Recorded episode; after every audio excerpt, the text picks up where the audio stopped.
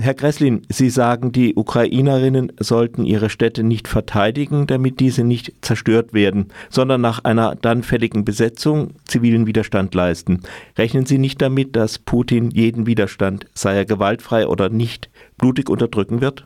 Das war ja eine Aussage, die ich sinngemäß so auf dem Freiburger Ostermarsch, auch auf dem Ingolstädter Ostermarsch getroffen habe und zu der ich natürlich stehe aber sie ist ähm, sozusagen Teil einer langen Rede, in der Freiburger Teil in meinem Manuskript. Ich habe nochmal nachgeschaut, Seite 7.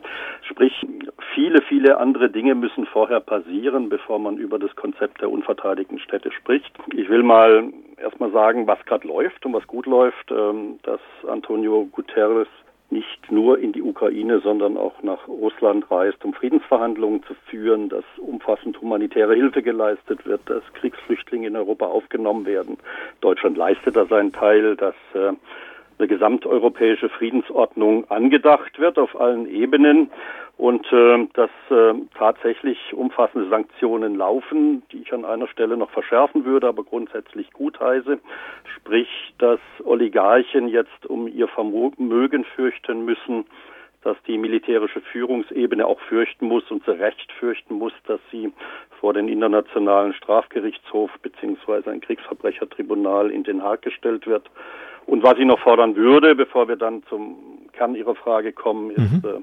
äh, ein Erdöl- und ein Erdgasembargo, das endlich durchgesetzt werden muss, weil tagtäglich werden Hunderte von Millionen von Euro äh, in die Kasse, Kriegskasse Putins gespült und der völkerrechtswidrige Angriffskrieg kann fortgesetzt werden.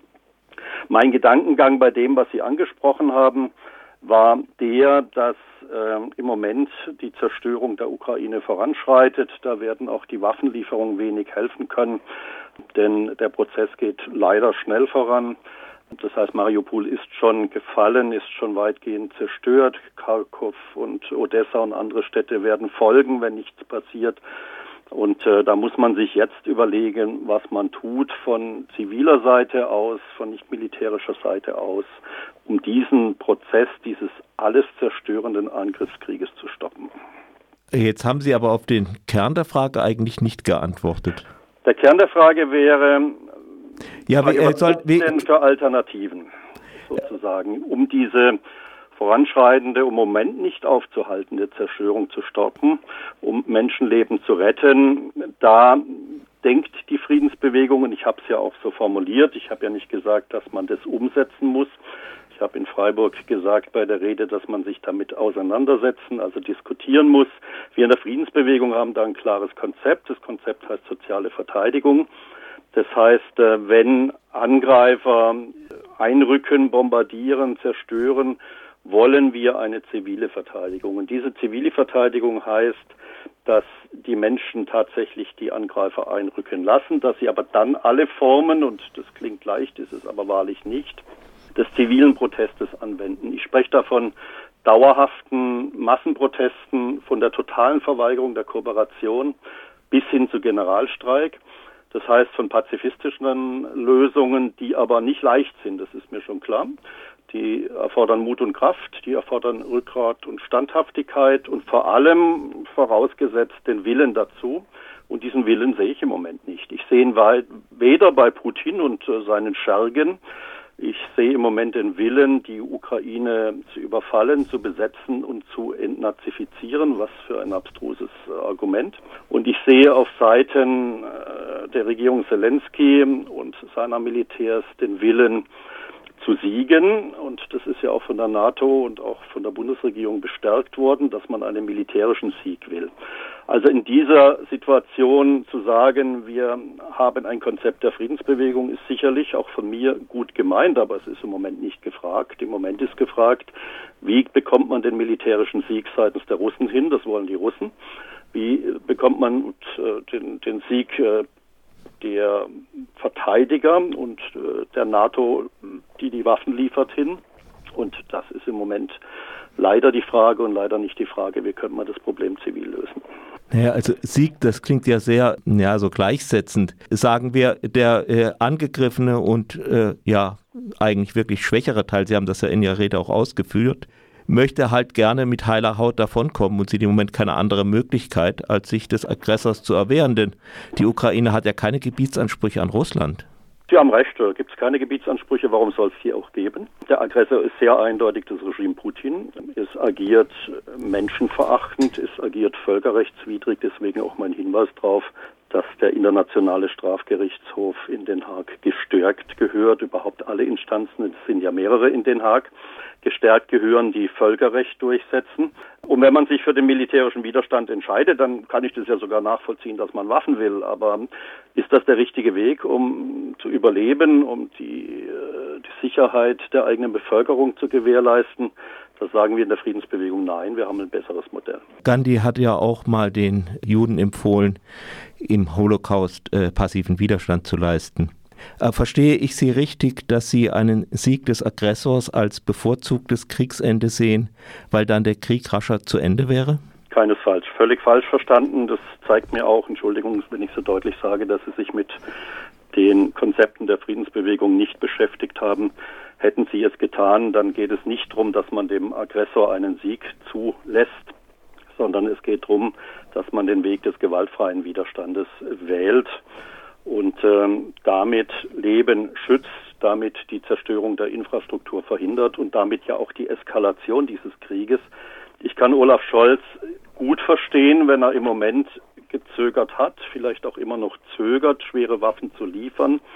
Denn es ist nicht unrealistisch und Außenminister Lavrov hat das ja gestern nochmal betont seitens der Russen.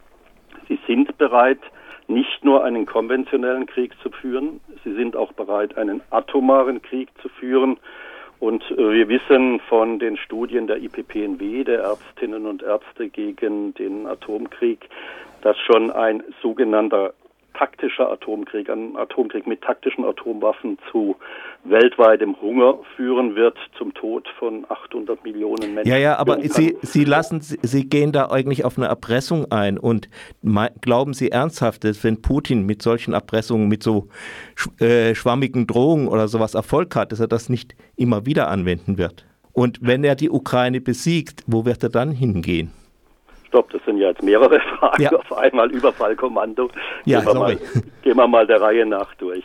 Ich nehme das sehr ernst, wenn äh, die russische Seite sagt, wir wollen siegen, was für mein Empfinden, da teilen wir sicherlich gemeinsame Ansicht, furchtbar und grauenhaft wäre. Weil es ein Signal an die Weltgemeinschaft wäre, mit militärischen Mitteln kann man andere Länder überfallen und auch besetzen und das wird auch noch akzeptiert. Das darf nicht sein. Auf der anderen Seite sehe ich, dass es eine unglaubliche Unterlegenheit der ukrainischen Armee, die in der Regel äh, so aussieht, dass äh, die russischen Streitkräfte das fünf- und zehnfache, äh, zum Teil auch mehr der jeweiligen Waffengattungen besitzen und ein Herr Putin sich ja nun so weit rausgehängt hat, dass er sagt, er will einen militärischen Sieg und sei es mit Atomwaffen. Das ist inzwischen sehr klar formuliert. Und das können wir nicht einfach vom Tisch wischen als leere Drohung. Olaf Scholz nimmt diese Drohung ernst. Die Militärs, es gibt mehrere Militärs in der Bundeswehr, die sagen, das ist sehr ernst zu nehmen mit dieser Drohung. Und deswegen ist es nicht so nach dem Motto, der droht und damit setzt er alles äh, patt und äh, außer Kraft. Ganz im Gegenteil. Es äh, ist so, dass wir diese Drohung ernst nehmen müssen und deswegen eben diese andere Achse der Friedensverhandlungen, der humanitären Hilfe stärken müssen und nicht Gewalt mit Gegengewalt antworten müssen. Was ist denn, wenn jetzt nach dieser Lieferung sogenannter Defensivwaffen jetzt die Lieferung schwerer Waffen folgt, was folgt danach? Und die Eskalationsspirale kann eigentlich nur von einem konventionellen in einen atomaren Krieg führen. Also, ja, ich meine, das ist so dieses, diese Geschichte mit dieser Spirale, die ist ja, aber ich glaube, der Konflikt hat nicht unbedingt eine Spirale, sondern da gibt es eine, einen Mensch, der die Fäden in Händen hat. Der, mein Einwand war ja auch nicht so, wie Sie ihn verstanden haben, sondern so, wenn diese Drohung jetzt funktioniert, wird er bei nächster Gelegenheit nicht die nächste Drohung aussprechen. Zum Beispiel, wenn es um die Besetzung des Baltikums geht oder um andere Staaten. Ist es nicht das Beste, sich gar nicht erst darauf einzulassen, auch wenn das eine Gefahr ist, weil man kriegt diese Gefahr nicht weg, indem man nachgibt. Es wird nachkommen und es wird irgendwann mal gefährlicher werden, als es jetzt noch ist. Das war mein Vorhalt. Ich stimme zu, dass es gefährlicher wird. Und zwar in dem Moment, wo jetzt schwere Waffen geliefert werden, wo Lavrov sagte, wir werden auch die Zufahrtswege bombardieren. dieser schweren Waffen. Es eskaliert. Es eskaliert seit sechs, sieben Wochen in der Form, dass man militärisch antwortet auf einen militärischen Angriffskrieg. Das ist Eskalationsspirale und Sie können sie nicht wegwischen, weil am Anfang hieß es keine Waffen, dann hieß es Defensivwaffen, jetzt heißt es schwere Waffen, sprich Offensivwaffen. Und wenn die konventionellen Waffen im Abwehrkampf nicht reichen, dann ist die Frage, was passiert als nächstes. Und das ist diese Eskalationsspirale, die so gefährlich ist und vor allem gefährlich ist, weil beide Seiten sagen, wir müssen siegen. Da finden Sie ja von allen führenden Kräften inzwischen Zitate. Und das ist ein Denken, das durchbrochen werden muss. Und deswegen hoffe ich auf Antonio Guterres und viele andere, die tatsächlich äh, parallel dazu Friedensverhandlungen führen. Der Herr Dann Guterres führt keine Friedensverhandlungen. Herr Guterres ist äh, zwar nach Moskau und nach äh, Kiew gereist und glaubt auch noch in die Türkei, aber das sind ja keine Friedensverhandlungen. Es gibt, Friedensverhand es gibt Verhandlungen zwischen der Ukraine und Russland, aber es sieht nicht aus, als im Moment, als hätten die mehr als eine ja, Feigenblattfunktion im Moment. Das kann ich nicht beurteilen, aber wenn dem so sein sollte, wäre es schrecklich. Denn die Frage ist, wo führt das hin? Antonio Guterres hat sich selbst den Auftrag gesetzt, ähm, zum Frieden beizutragen. Das ist auch die Aufgabe der UN als größte Friedensorganisation der Welt. Es kann nur auf diesem Wege laufen. Alles andere heißt, wir landen in einem Krieg, der unkontrollierbar ist. Und wie gesagt, ich will da gerne die IPPNW zitieren und deutsche Generäle zum Beispiel den früheren Berater von Angela Merkel, die Drohung der Atomwaffen ist. Ja, aber das ist keine militärische Frage. Also das ist ein militärischer Sachverstand. Wenn es darum geht, Panzer von rechts nach links zu schicken, das ist schon klar. Aber das ist keine militärische Frage. Gehen wir mal andersrum ran. Was würden Sie als Lösung vorschlagen? Ich habe auch keine Lösung, aber ich denke, dass der Angegriffene hat das Recht, sich zu verteidigen. Da brauchen wir gar nicht und diskutieren, das den, ist Völkerrecht natürlich. Und ihn zu unterstützen ist nicht schlecht, sondern geboten. Wie gesagt, Sie geben mir keine Antwort darauf, wo dieser Krieg endet, wenn er von beiden Seiten damit im Moment äh, postuliert wird, wir wollen siegen. Äh, da muss halt eine Seite irgendwann mal einsehen, dass sie das nicht erreicht. Und ich hoffe, das ist die russische Seite. Glauben Sie das? Die russische Seite ist zehnmal so viel im Militäretat. Sie ist bei den Kampfflugzeugen. Um ja, das spricht doch für Waffenlieferungen. Ja, aber genau, sie können doch nicht so viele Waffen liefern, dass sie, ich sage jetzt mal, zehnmal so viel Waffensysteme liefern wie äh, umgekehrt so viel Waffenliefersysteme, Waffensysteme liefern, dass sie letztendlich eine Gleichschaltung, eine Gleichordnung, eine Gleichwertigkeit haben. Das ist ja völlig unmöglich.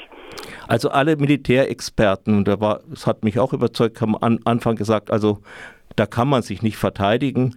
Die Strack Zimmermann, Zimmermann meint, es, in zwei, drei Tagen ist die Ukraine fertig. Jetzt geht schon zwei Monate und die Ukraine ist überhaupt nicht fertig. Irgendwie haben wir uns da geirrt. Wir haben uns an dem Punkt geirrt, wenn man so gedacht haben sollte. Ich denke nicht so, dass Kriege in kurzer Zeit entschieden werden. Der Jemenkrieg, übrigens mit deutschen Waffen geführt von Saudi-Arabien, geht seit 2014. Der Libyenkrieg hat zu einem Fail State geführt und er geht jetzt auch schon viele Jahre. Afghanistan allein die Intervention des Westens ging 20 Jahre, auch die der Russen ging rund 20 Jahre. Wir reden von Kriegen der Neuzeit, die viele, viele Jahre gehen. Und äh, es kann am Ende, wenn es so weiterläuft wie jetzt, nicht nur bei Mariupol enden, es wird bei vielen weiteren zerstörten Städten enden. Deswegen ist die Lösung, militärische Gewalt mit militärischer Gegengewalt zu beantworten, eine, die in die völlige Zerstörung hätten, führt. Hätten Sie das Polen 1939 auch gesagt? Andersrum, Sie haben vorhin gefragt nach dem Baltikum, ähm, ob Russland nicht weitermacht nach diesem Krieg und hoffentlich. Zum Beispiel. Nicht, es, ja. ja. Aber Baltikum liegt ja nahe, weil es direkt an Russland grenzt. Da ist es ja nun tatsächlich so, dass die Machtverhältnisse genau umgekehrt sind. Die NATO gibt 16 mal so viel aus für Militär und Rüstung wie die Russen.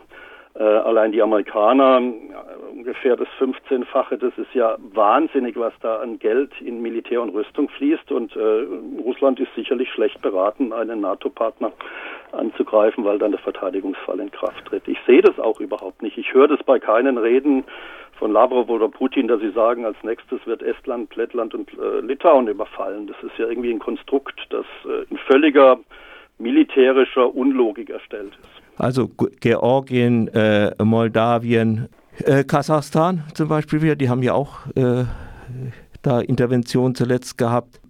ich bin mir auch nicht so sicher, dass die NATO-Grenze sicher ist. Ich, es war ja auch, mein Einwand war ja auch darauf, wenn man halt vor der Drohung vor, von Atomwaffen zurückschreckt, dann kann das weitergehen. Im, Im, russischen Fernsehen wird diskutiert, ob es ein unabhängiges Polen geben soll und so. Ja gut, man kann natürlich meinen, die, die NATO wird schon halten, selbst wenn der Trump demnächst gewählt wird.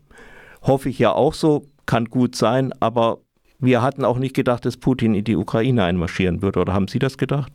Es war zumindest klar, dass äh, Putin seit 2014 einen Krieg führt in der Ukraine, dass er die Halbinsel Krim besetzt hat, dass er prorussische Kräfte im Donbass unterstützt hat. Also wenn man die Liste der völkerrechtswidrigen Interventionen Russlands sich anschaut, dann begann die in diesem Fall 2014 wir sollten aber nicht so tun, als ob wir auf der Seite der Guten sind. Wenn man sich die völkerrechtswidrigen Interventionen der USA in den letzten Jahren anschaut, Afghanistan, Irak, Libyen, Jemen, Syrien, nochmal den Irak 2020, das war ja auch ja, alles ja, völkerrechtswidrig. Ja, Bitte tun Sie nicht so, als ob wir nur die Guten seien und die äh, Habe ich ja nicht gesagt. Ist, ist aber gerade im Moment sind die US, sind, ist der Irakkrieg und sowas nicht das Thema es geht mir um die Ukraine. Es geht mir darum, dass dieses Land mit seinen 40 Millionen Menschen nicht äh, unterjocht wird, dass die Menschen nicht in Konzentrationslagern landen, Gut, nicht vor Erschießungskommandos und so weiter. Das Regime ist ganz schön schwierig. Also, Was? Sie haben gerade einen Vergleich mit dem Nazi-Regime gezogen. Ja, ja, das geht. Es, also es muss ja nicht hundertprozentig in die Richtung gehen. Ja, wahnsinnig. Aber, aber es gibt diese Filtra wie Sie, wie Sie argumentieren. Es gibt diese Filtrationscamps zum Beispiel und so. Wie wird wohl eine militärische Macht mit, mit einer widerständigen Bevölkerung umgehen? Man hat ja gesehen, wie Putin mit einzelnen Personen mit seinen um, umgegangen ist, indem er da radioaktive Stoffe zum Beispiel eingesetzt hat oder äh, Nervengift oder sowas. Jemand, der so mit seiner eigenen Opposition umgeht, wird er in so einer Situation, in der ein ganzes Land weitgehend gegen sich hat, aber militärisch beherrscht, nicht auch zu extremen Mitteln greifen? Ähm, Sagen Sie ja nicht Nazi, ich könnte natürlich auch andere Beispiele nennen für so Fälle. Also mir ging das gerade deutlich zu weit, weil ein Vergleich mit den, dem Holocaust, Zweiter Weltkrieg, Konzentrationslager ist für mich. Äh, Konzentrationslager sind nicht unbedingt Vernichtungslager. Sie mich doch wenigstens einmal ausreden, das wäre sehr nett. Darf ich? Ich hätte dann aber einen Einwand darauf hin. Jetzt reden Sie bitte. Ja, das ist ja kein Interview, das ist ja ein richtiges Streitgespräch. Nochmal zurück zum, zur Argumentation von vorher und dann zu Ihrer jetzigen. Wenn Sie sagen, im Moment läuft, dann muss ich sagen, im Moment läuft der Jemenkrieg mit amerikanischen und deutschen Waffen. Im Moment läuft die Intervention türkischer Streitkräfte im Norden des Irak, auch mit deutschen und amerikanischen Waffen. Also wir sollten nicht so tun, als ob es nur einen Krieg auf dieser Welt gibt. Im Moment laufen 30 Kriege und viele davon werden geführt mit Waffen des Ostens und des Westens. Zur jetzigen Geschichte nochmal. Wir wollen gemeinsam, und das sollte der Ausgangspunkt unseres Interviews sein, nach einer Lösung suchen. Die Lösung kann nicht daran liegen, dass man erst Verteidigungswaffen, dann Offensivwaffen und dann noch mehr Offensivwaffen liefert und am Schluss feststellt, das Kriegsziel, nämlich äh, dass die Ukraine nicht zerstört wird, dass möglichst viele Menschen überleben und möglichst wenig Menschen fliehen müssen, kann doch nicht in dieser Spirale der Gewalt liegen, sondern wir müssten alle Wege suchen. Und ich finde jetzt mal, dass wir tatsächlich nochmal über die Anfangsforderung von mir sprechen. Die jetzigen Sanktionen gegen die Ukraine sind bedingt wirkungsvoll. Die Oligarchen wenden sich, das ist jetzt schon passiert gegen Putin, da tut sich was in Russland, aber die Kriegskasse wird tagtäglich gefüllt vom Westen dadurch, dass wir kein Erdölembargo und kein Erdgasembargo verhängen. Und wenn man wirklich wirkungsvoll nicht militärisch agieren will, dann ist so ein Embargo im Erdöl- und Erdgasbereich absolut hilfreich. Aber trotzdem empfehlen Sie Kapitulation doch völliger Quatsch. Ich doch, doch, ich meine, wenn, wenn also entweder, Sie, Sie, wir, müssen, wir müssen nicht weiter diskutieren. Sie beschäftigen sich 0,0 mit den Konzepten der Friedensbewegung und beginnen mit genau so einem Satz und enden nach, weiß ich nicht, 15 Minuten wieder mit so einem Satz. Das ist ja irgendwie ein so borniertes ja, Denken. Aber, äh, bei, stopp, bei Radio Dreieckland jetzt erwarte ich doch, dass Sie sich gebildet und, und, und vorinformiert in so ein Gespräch begeben. Also ich habe schon verstanden, was Sie, was Sie, was Sie sagen, diese, diese ganzen zivilen Konzepte, aber voran geht bei Ihnen Einstellung der militärischen Konzepte. Keine Waffen liefern zum Beispiel heißt ja Einstellung der militärischen Konzepte. Das heißt letztendlich sowas wie Kapitulation, das Land erstmal Putin überlassen, dann Widerstand leisten. Und dass dieses Konzept, wie es jetzt im Einzelnen mit Streiks oder sonst wie auch noch ausformuliert, funktioniert, ohne, ohne extreme äh, Probleme für die Ukrainer, die nicht irgendwo hier abseits sitzen und diese Gefahren vor Augen haben und das eben nicht wollen, das ist mein Standpunkt dazu. Und da kann ich nicht sagen, ich habe mich nicht mit irgendwelchen Konzepten beschäftigt. Ich will Sie gar nicht überzeugen, weil das geht nicht, so wie ich Sie wahrnehme. Äh, ähm, geht das, bei Ihnen ja auch nicht. Das, ähm, das, Spannende ist, dass Radio Dreieckland, die, sagen wir mal, die letzten 30 Jahrzehnte auf Seiten der Friedensbewegung und äh, des, äh, der Antikriegsbewegung gestanden sind, jetzt so argumentiert. Das ist für mich eine spannende Entwicklung. Und die Aussage, Sie argumentieren so, dass äh, Eingangsfrage unverteidigte Städte ich habe Ihnen ganz am Anfang gesagt, es ist im Moment kein Konzept, das wirken wird. Ein Momentum ist, dass beide Seiten siegen wollen. Das kam in den letzten Tagen sehr deutlich raus und deswegen war meine Argumentation als ein Friedensaktivist, lassen Sie uns alle Wege der Friedensverhandlungen, alle Wege der humanitären Hilfe, die Aufnahme von Kriegsflüchtlingen, Deserteuren, Journalistinnen und so weiter besprechen. Lassen Sie uns eine gesamteuropäische Friedensordnung, übrigens mit Russland, anders geht es gar nicht, bitte nicht mit Putin, aber mit Russland ähm, diskutieren und auch umsetzen auf internationaler Ebene, dann können wir verhindern, dass die Ukraine gänzlich vernichtet wird. Also wenn, äh, wenn Putin demnächst zurücktritt, dann stimme ich Ihnen natürlich zu. Und, also, äh, und nichts, nichts entsprechendes nachkommt, Entschuldigung. Ja, da, da sind wir ganz nah beieinander, weil wenn Lavrov dann der Nachfolger wird, haben wir nicht gewonnen oder keinen Schritt in die richtige Richtung getan, ist die bessere Formulierung. Ich hoffe darauf, dass die jetzigen noch nicht ausreichend begonnenen Sanktionen wirken. Ich hoffe darauf und bitte nehmen Sie das Argument ernst, dass die Kriegskasse Russlands nicht jeden Tag mit einer Milliarde Euro gefüllt wird durch die Erdöl- und Erdgasabnahme, sondern dass wir da den Hahn zudrehen. Äh, wobei Sie Experten sicher sind, dass das, also ich bin völlig für alle äh, Boykotts, die irgendwie möglich sind, natürlich auch für Verhandlungen. Das wird ja, das ist ja auch offen, dieses Tor zu Verhandlungen. Jetzt aber, Sie sagen, bei Radio Dreieckland hat sich was geändert. Ich bin natürlich nicht Radio Dreieckland in Persona, sondern ein einzelner Redakteur. Natürlich hat sich denn bei der Friedensbewegung was geändert? Also die Friedensbewegung ging ja eigentlich immer davon aus, dass es eigentlich nur darauf kommt, dass man selber friedlich ist dann wird, sich, wird der andere auch irgendwann mal friedlich. Und keiner von der Friedensbewegung hat damit gerechnet, dass dieser Krieg wirklich beginnt. Als die Krim besetzt wurde, habe ich von der Friedensbewegung sehr viel Verständnis gehört. Es gab sicher auch von irgendjemandem Kritik, aber es vor allen Dingen Verständnis. Und das haben sie alles nicht vorausgesehen. Muss die Friedensbewegung sich nicht auch selber hinterfragen? Also nochmal, auch wenn ich es zum dritten Mal sage, ich habe 2014 und ich sage es heute wieder, gesagt, ähm, dass alle völkerrechtswidrigen Interventionen nicht nur abzulehnen sind, sondern dass die Verantwortlichen vor ein internationales Strafgericht in Den Haag gestellt gehören. Das hätte bereits 2014 passieren müssen. Aber weder die Russen, die sind wieder ausgetreten, noch die Amerikaner und viele andere Länder, die uns jetzt einfallen, haben oder sind beigetragen dem Internationalen Strafgerichtshof. Sprich, sie können ungestraft äh, Völkerrecht rechtswidrig agieren. Sie können ungestraft Interventionen vornehmen. Sie können ungestraft, in dem Fall jetzt was Russland tut, in der Ukraine reinmarschieren.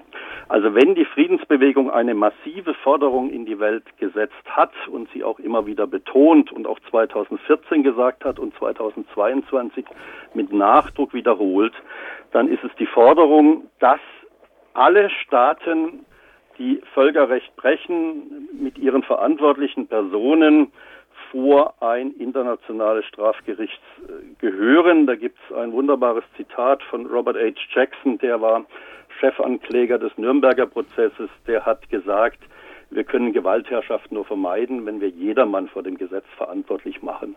Natürlich Herrn Putin, natürlich seine verantwortlichen Militärs, bitte aber auch diejenigen, die verantwortlich sind für die völkerrechtswidrige Intervention der Türken im Moment im Irak, für die Verantwortlichen in Saudi-Arabien, die im Moment völkerrechtswidrigen Krieg im Jemen führen da Sie da auf den, diesen Ankläger angesprochen haben, seine Situation war natürlich, dass das Naziregime besiegt war und dass er deswegen das so formulieren konnte, dass man diese Leute vor Gericht stellt. Ohne einen Sieg über den Naziregime wäre das zum Beispiel nicht möglich gewesen. Gut, ich lasse es jetzt einfach mal so stehen, weil wir haben alle Argumente ausgetauscht. Mir bleibt äh, ein wirklich sehr fahler Geschmack, äh, in welche Richtung sich Radio Dreieckland hier entwickelt. Ich danke Ihnen für dieses Gespräch. Ich danke Ihnen auch.